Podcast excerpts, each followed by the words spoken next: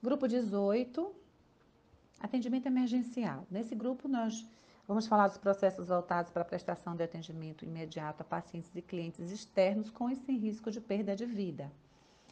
É, esse grupo, primeira pergunta é a, se existe relatório ou evidência que identifique o perfil epidemiológico local. Como já foi dito, é necessário traçar metas específicas, né, que é o objetivo é melhorar a qualidade do atendimento, a maior satisfação do cliente e também identifica a necessidade para capacitação da equipe, desenvolvimento de processos assistenciais, etc. Então, é importantíssimo esse relatório que evidencia o perfil epidemiológico no local.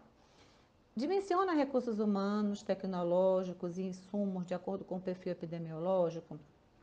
Também é importante, lembrando que nós temos, para é, dentro do dimensionamento dos recursos humanos, a, na enfermagem especificamente, a classificação do paciente, né, a, digamos que seja é, o nível de complexidade assistencial dele, que implica em um maior número de, de, de pessoas na assistência, mas também não apenas de recursos humanos voltados para a enfermagem, né, para higienização, é, técnicos de laboratório, na unidade como um todo, tratando especificamente aqui da enfermagem, mas o olhar tem que ser para o todo. Com relação à questão tecnológica, equipamentos suficientes para atender a demanda da unidade, é, os insumos, tem EPI suficientes, tem medicamentos, materiais para atender esses pacientes, é, de se ter essa, essa observação em relação à enfermagem, que é o foco, mas naturalmente isso tudo está sendo avaliado através de um outro olhar, de uma outra área. Dentro desse atendimento, desse dimensionamento de equipe, já falei um pouquinho sobre dimensionar, sobre classificação de, de, de risco de paciente, falando sobre é, peroca e fugulin, né, que eles trazem aqui o sistema de classificação da, do paciente, por, por consequência, é, a demanda de trabalho de enfermagem que ele teria, é, que ele exigiria. E esses, essas ferramentas nos ajudam muito porque elas têm score que classifica o paciente desde um paciente com pouca demanda a muita demanda assistencial. Estabelece protocolo de atendimento das doenças de maior prevalência, gravidade e risco, com base em diretrizes e evidências científicas. Isso, o perfil epidemiológico ajuda muito. É uma unidade que atende pacientes infartados, então os protocolos não podem deixar de existir para esse tipo de patologia, uma vez que é, é, uma prevalência muito grande desses indivíduos nessa unidade. E, e assim como ele, outras, é, outras patologias ou outros atendimentos. É uma unidade que atende muito trauma. Tem protocolo para atendimento ao paciente afogado, paciente com intoxicação, paciente que sofreu uma, uma, uma, queimadura, um paciente uma queda, um acidente automobilístico, é, atropelo. Então, esses protocolos têm que ser voltados para o que foi visto pela, pelo perfil epidemiológico da unidade. Monitora a manutenção preventiva e corretiva das instalações dos equipamentos, incluindo a calibração. Tem a ver com o pessoal da manutenção e da engenharia é, clínica. Isso é importante ter cronograma. Muitos dos equipamentos já, inclusive, têm etiqueta falando do período de, de, de revisão é, programada, né? E tem que ter evidência disso. Isso é uma, uma exigência realmente importante, porque esses equipamentos têm que ser, têm que ser confiáveis. Planeje as atividades avaliando as condições operacionais de infraestrutura, viabilizando a execução dos processos de trabalho de forma segura. Isso é importante saber. Tem escala de, de, de colaborador, né? tem é, material suficiente para trabalhar, carrinhos de limpeza, tem local para se guardar os materiais que são utilizados na limpeza, a infraestrutura atende. Essa unidade, ela possui sala vermelha, essa, essa, tem equipamentos que possam é, compor essa sala de forma adequada. É, existe um, um, uma, uma, uma, uma, uma, seleção, uma triagem dos pacientes adequadamente. O sistema de informática funciona. Então, isso tudo é, diz, é, fala de, de, como é que o processo do trabalho vai se desenvolver, que é necessário, naturalmente, uma conjunção dessas condições operacionais de infraestrutura. A unidade está com aspecto limpo, boas condições de pintura, instalação, é olhar e, e, e buscar e tocar. Eu digo sempre que é passar a mão. Então, o que chama a, chama a, a, atenção é incrustação junto às portas, nos cantinhos, no chão, é, infiltrações em alguns locais, é, paredes destruídas pelo próprio atrito da cama, é, proteção de, de, de, de, parede não existe, porque muitas vezes bate uma cadeira de rodas, é, bate a maca e vai criando vinco, e aquilo vai. Esses, é, é, esse arranhão na parede, essa, estraga, essa parede estragada, pode servir como alojamento de bactérias, né? Pode servir para, infelizmente, é, digamos assim, contribuir para a infecção. Então é importante que esteja com aspecto limpo, até porque além de dar uma sensação de bem-estar para quem vai ser atendido para quem trabalha na unidade, protege também. Né?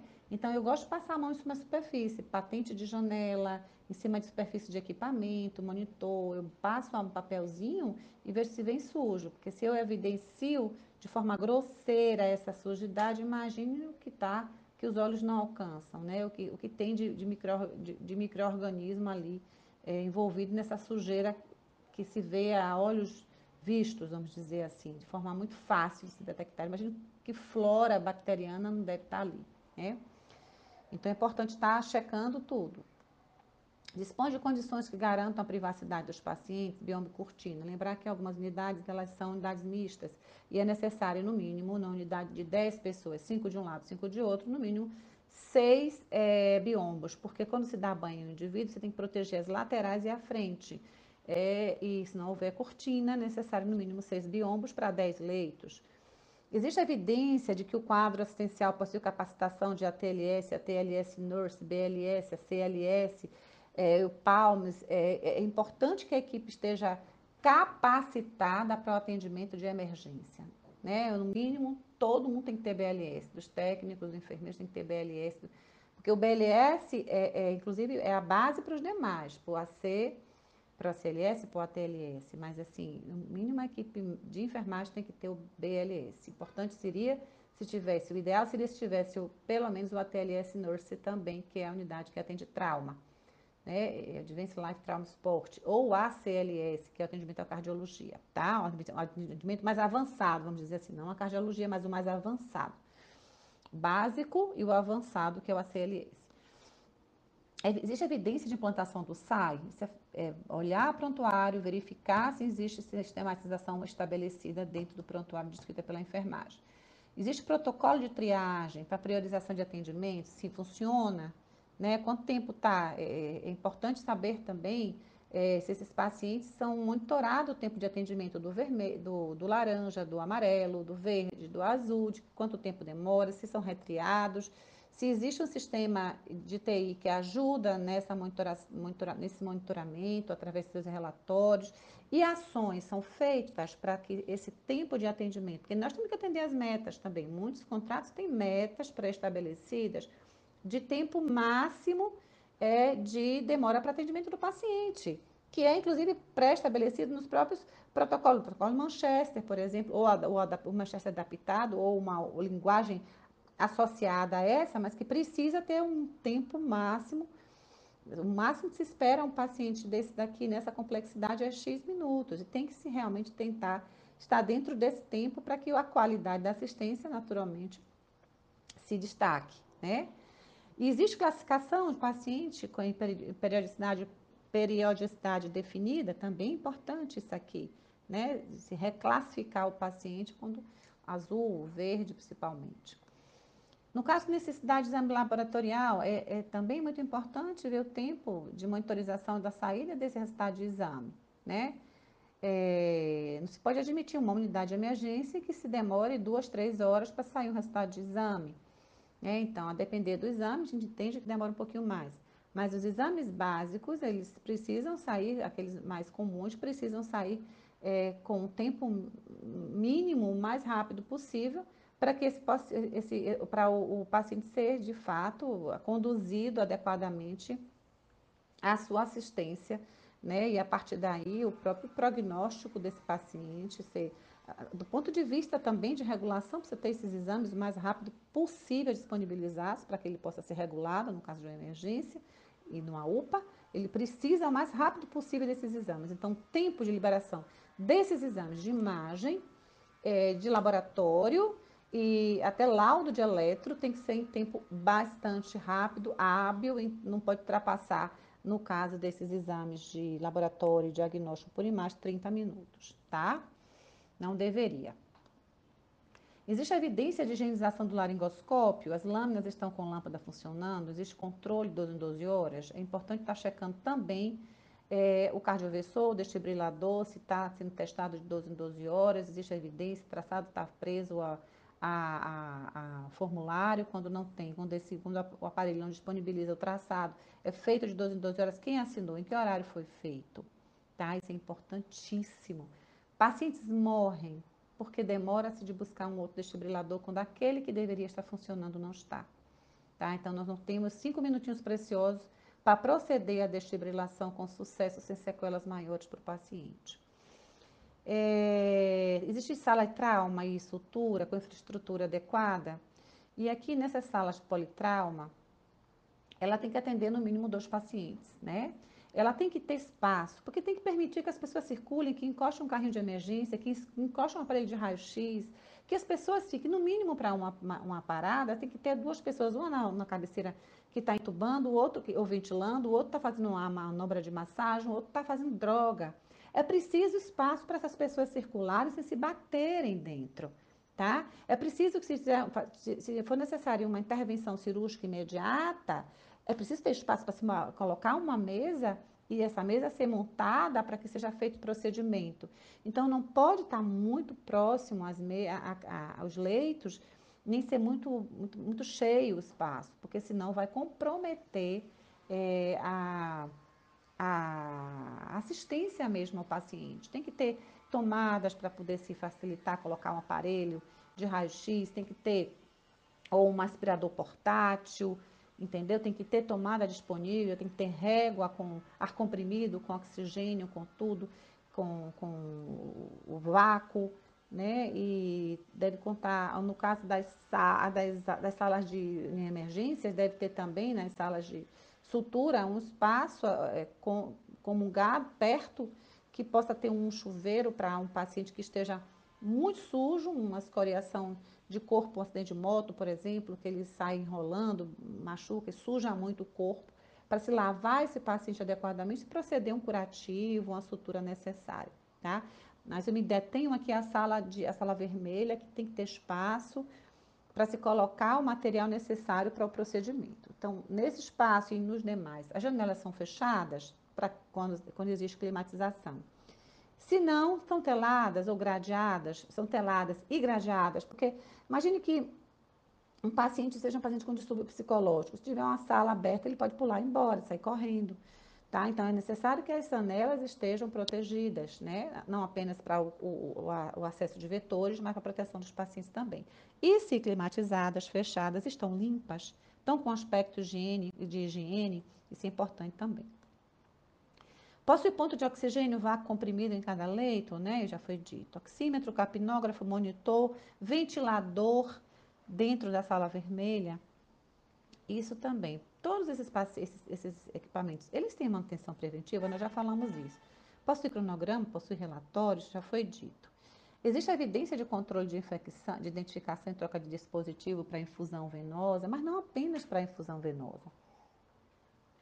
O CCIH deve disponibilizar é, um controle, exemplo, para Uripen, para bureta, para o equipo de micro e macrogotas, enfim, dispositivos, os catéteres, né, é, que são é, os catéteres que são colocados os drenos, o paciente, exemplo, um catéter venoso central, quanto tempo se troca, enfim, é, esses dispositivos precisam ter controle. Existe esse controle feito através da SCH, possui cilindro de oxigênio de, re, de reserva, né, no caso de um transporte de um paciente, ou um pane na rede também, ele está guardado de forma adequada, ele está guardado longe dos transuentes, porque não pode cair, ficar tomando pancada, porque tem risco de explosão.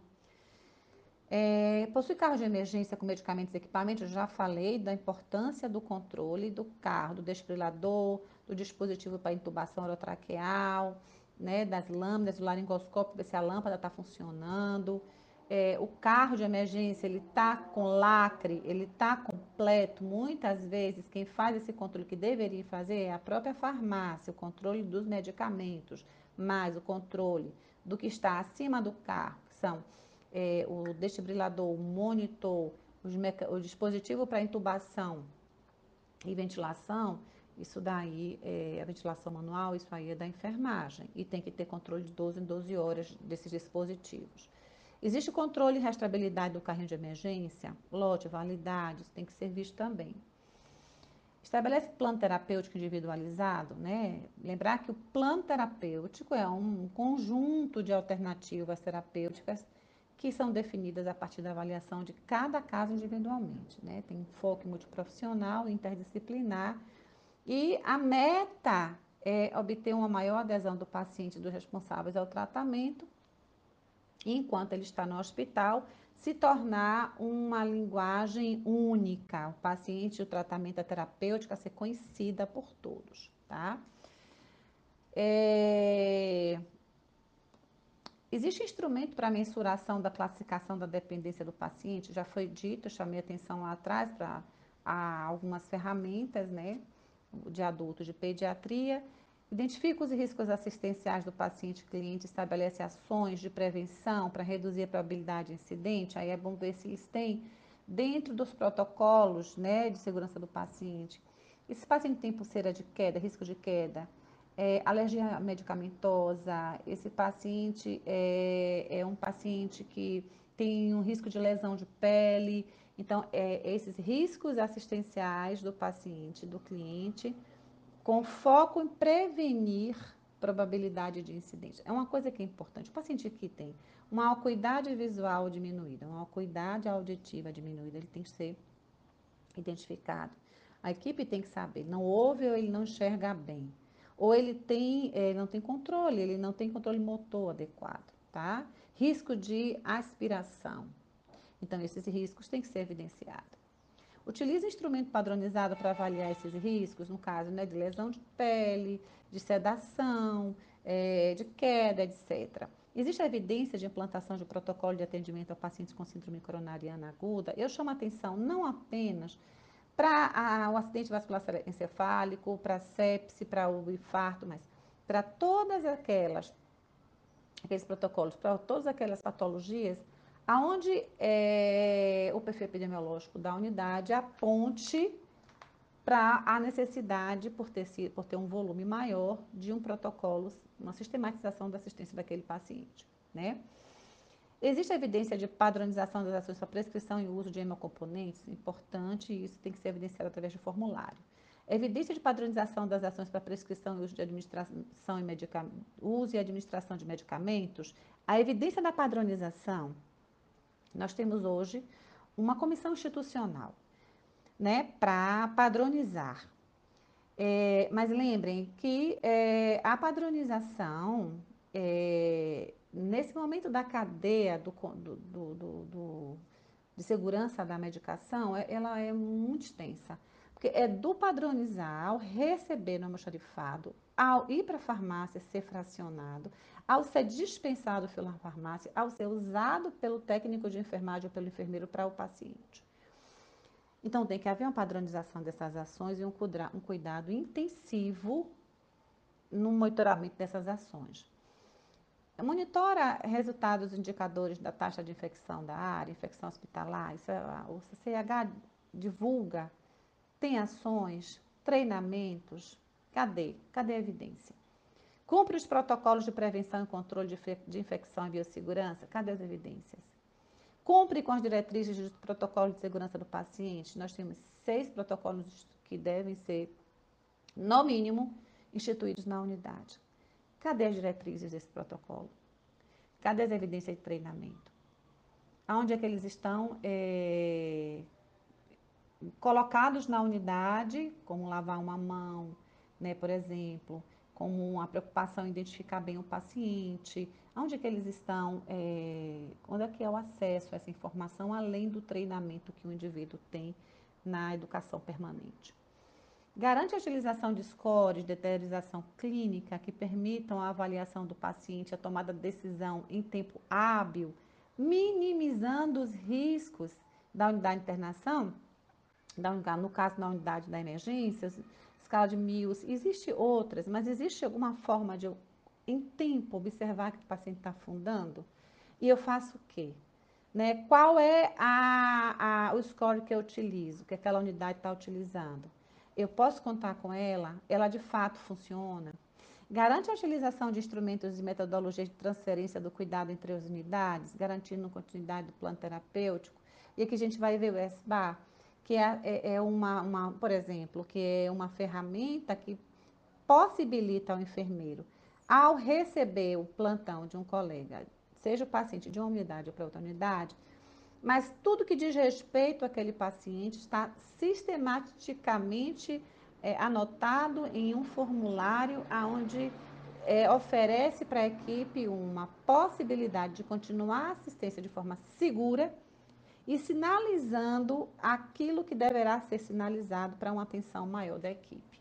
Tem várias ferramentas. É, nós temos treinado o nosso no SBA. É, possui controle de sinais vitais e parametrização individualizada dos alarmes dos pacientes em cuidados intensivos, definido fluxo de reavaliação de casos de deteriorização clínica. É outra coisa importante. Esse controle de sinais vitais e parametrização de cada alarme, de cada paciente que está ali dentro da sala vermelha, é importante para nós entendermos que o alarme nunca, jamais deve ser negligenciado. Ele normalmente costuma ser quando não existe uma parametrização dele. Mas se for bem parametrizado, ninguém subestima um alarme, tá? Cumpre diretrizes de transição do cuidado, bem como nas transferências internas e externas. Respeito também a uma ferramenta que permita essa comunicação dos, do, de como o paciente está para que ele seja encaminhado de forma é, a dar continuidade ao cuidado dele, ao plano terapêutico dele, tá bom? É, dispõe de meios de transportes, maca, cadeira de rodas, eles são adequados? Eles são em boa condição de, de higienização? É, o colchão está íntegro, está rasgado, tem lençol, não tem lençol para proteger? Essa cadeira de rodas, ela está firme ou ela está é, andando com dificuldade, porque isso pode implicar em, em, em, risco do paciente cair. Lá na recepção, onde é feita a triagem, tem cadeira de rodas e tem maca disponível para uma intercorrência para um paciente de sala vermelha? Está lá no local? Existe protocolo para limpeza? Existe uma. Um, para cada vez que se carrega, se tira um paciente leva de um lugar para outro, existe um protocolo para limpeza dessa cadeira, dessa maca? O transporte do paciente grave contém o prontuário médico com registro de todas as informações relativas à sua patologia, a, relativa aos procedimentos e evolução durante o percurso. Todo paciente grave, ele não pode ser transportado sem um médico, e sim uma enfermeira. Paciente grave tem que ter médico e enfermeira no transporte, é, ou seja, para fora da UPA ou se for no hospital, entre a unidade e outra, tá? da emergência para a UTI, por exemplo. Ele tem que ter o suporte de um médico, de um enfermeiro e todas as informações relativas à sua patologia tem que acompanhar esse paciente, tá? Durante, é, para o momento em que ele vai, inclusive para fazer exame também. Ele tem que ter é, o suporte médico para o transporte, para fazer os exames. Existe conduta para conferência das ambulâncias utilizadas para transporte do paciente, não apenas para conduta, para conferência, mas para limpeza também. Cadê o POP de limpeza na ambulância? Cadê o POP da conduta, da conduta do que tem que ser levado para a ambulância, a, a maleta? Tem o que dentro? Cadê? Está pré-estabelecido de que forma? É feito a checagem de quanto em quanto tempo. Cada vez que o paciente leva-se assim, um paciente, ele retorna, existe a conferência. Sim, cadê a evidência? Registra e compartilha com os pacientes, clientes e os acompanhantes as decisões relacionadas ao tratamento, a equipe multi conversa com, a, com a, familiar, com o paciente a respeito. Existe boletim sobre o paciente, né? Que horário? É feito isso de forma padronizada, humanizada? É, dispõe de plano de alta multidisciplinar de conhecimento do paciente, do cliente, acompanhante para a continuidade do cuidado extra-hospitalar. Cadê o plano? De que forma é feito? Os pacientes são avaliados em relação ao seu estado clínico em todos os turnos, tem médico em todos os turnos para avaliar esse paciente. Nas intercorrências clínicas, tem médico para estar assistindo esse paciente. A equipe de enfermagem é suficiente, tem os registros de todas as informações do prontuário, a letra está legível, tem carimbo, está assinado, está datado por todos aqueles que assistem ao paciente. Aplica termo de consentimento para procedimentos invasivos, cadê? Está onde? Né? Não apenas anestesia, mas uma tomografia, mas o paciente vai submeter uma endoscopia, no caso do hospital. Cadê o termo? Cumpre as diretrizes de notificação de incidentes eh, de eventos adversos, a, cumpre as diretrizes de notificação externa para Notivisa e internas é feito tratativa, se, conversa, discute, se analisa criticamente esses resultados do que foi visto, do que foi notificado, se incentiva a notificação, de que forma? Cumpre as diretrizes de notificação de EMO, fármaco, técnico vigilância? Sim. Se notifica direitinho, cadê? Vamos embora ver a evidência, está aqui, notificado para a Anvisa. E dentro, se faz o quê com as informações? Com o que foi notificado? Quais são as providências? Do mesmo jeito, tem que se buscar é, tratativas em relação ao que foi achado. Cumpre os critérios e procedimentos de segurança para a utilização de equipamentos? Isso tem muita relação com treinamento. E com treinamento e com manutenção dos equipamentos. Eu não posso lidar, assistir um paciente se eu não sei, se eu não sei mexer com a bomba de infusão, né? Então, eu também não posso usar aquela bomba de infusão ou aquele desfibrilador se ele não está adequadamente revisado. Cumpre os critérios e procedimentos de segurança para a utilização de material. Né? O, do que, o que eu estou usando está, está efetivamente esterilizado, né? Para fazer um curativo, está esterilizado, lacre está íntegro, né? Então, esses critérios também são necessários ser, serem avaliados. Do mesmo modo, cumpre o protocolo multidisciplinar para a segurança da cadeia medicamentosa, foi o que eu disse lá atrás. Desde o momento em que é padronizado até o momento que é usado, existe uma cadeia. E todos que, eh, e várias pessoas estão envolvidas, né? De quem padroniza, que é a comissão hoje institucional, a quem recebe no almoxarifado, como acondiciona, como acomoda aquilo ali, como é que aquilo vai para a farmácia, como é que aquilo é fracionado, como é que aquilo é dispensado, como é que aquilo chega para a enfermagem, que chega para poder, é, pra, que é administrado no paciente. Como, e, e, passando por tudo isso, o médico que prescreve. Como é que prescreve, tá? É, considera as características individuais dos pacientes, clientes e acompanhantes, respeitando suas tradições culturais, suas crenças, sexualidade. Isso aqui tem que ter treinamento. Sem treinamento, sem evidência do que está sendo feito, se há, em relação à sensibilidade para é, o cuidado com essas características pertinentes a cada um dos indivíduos, respeito à individualidade, o respeito ao ser humano, isso tem que estar sendo feito treinamento. Ética, humanização, tem que estar sendo feito.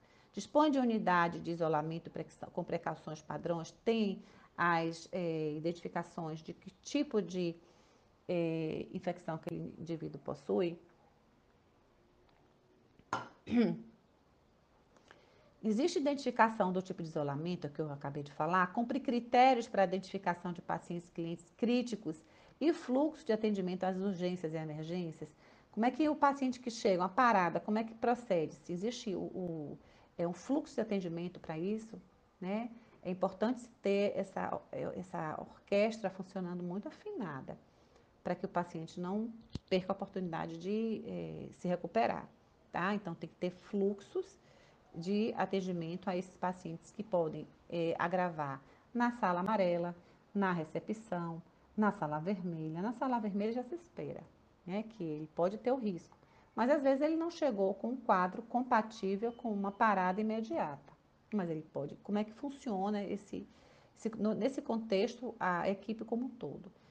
Dispõe de EPIs adequados para o serviço prestado, né, e eles estão sendo utilizados adequadamente. É importante se observar isso na prática no momento da visita. As caixas de pérfuro cortante são lacradas pela enfermagem, conforme orienta a NR32. Existe um acordo formalizado entre a SCH e higiene e a enfermagem, relacionando o processo de higienização da unidade, das superfícies e equipamentos, considerando a redução do risco de infecção, A enfermagem, muitas vezes, é, é, a enfermagem que limpa os equipamentos. Então, a SCH tem que treinar a enfermagem, assim como tem que treinar a equipe de higienização. Porque a enfermagem, muitos equipamentos, a higienização não, não mexe, pelo risco mesmo de causar dano. Então, tem que haver mesmo é, um acordo formalizado, escrito, padronizado pela SSH e essas áreas. Garante o registro de alta formal e prontuário dos pacientes atendidos na unidade de, de emergência. Eles têm alta formal é, é, multiprofissional. Como é que é feito isso? É feito de forma verbal, mas registrado, ou existe um formulário específico? Todos os medicamentos e os produtos são rastreáveis, importantíssimo esse link com a farmácia. Os medicamentos sujeitos a controle especial são guardados em caixas, em gavetas, controle para drogas, é, para narcóticos, para drogas que causam dependência psíquica, é, essas drogas de controle, ela, essas drogas usadas para sedação de paciente, para dor, elas opioides, são é necessário que se tenha um controle muito rígido e, portanto, há de se ter um local adequado. Quando se tem uma farmácia satélite, é ela que se responsabiliza.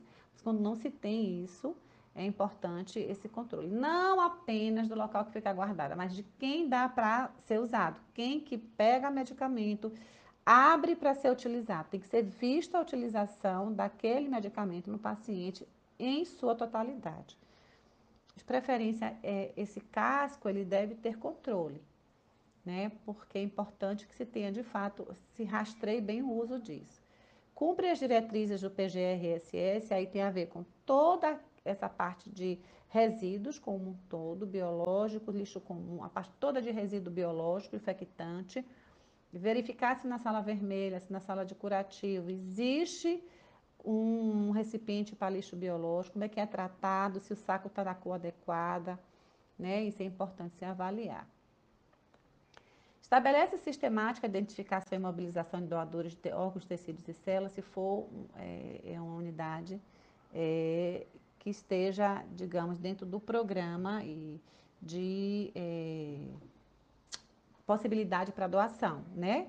Ela, ela chama, existe um paciente, ela comunica a comissão, né? E essa comissão se mobiliza para se pensar em fazer, em conversar com a família para ver a possibilidade de doação de tecidos e células e de órgãos, tá? Se a unidade captadora, ela tem os meios, se existe um processo um, organizado de comunicação de possíveis doadores. E, finalmente, existe um processo padronizado e disseminado para atendimento a pacientes vítimas de agressão física, moral, psicológica, abandono, evasão, invasão, porte de arma, tentativa de suicídio. Isso tem que estar linkado com a psicologia, com o serviço social, principalmente. Né? É, fluxos e POPs relacionados à é, comunicação desses eventos a delegacias, a juizado de menores, promotoria pública, etc, etc.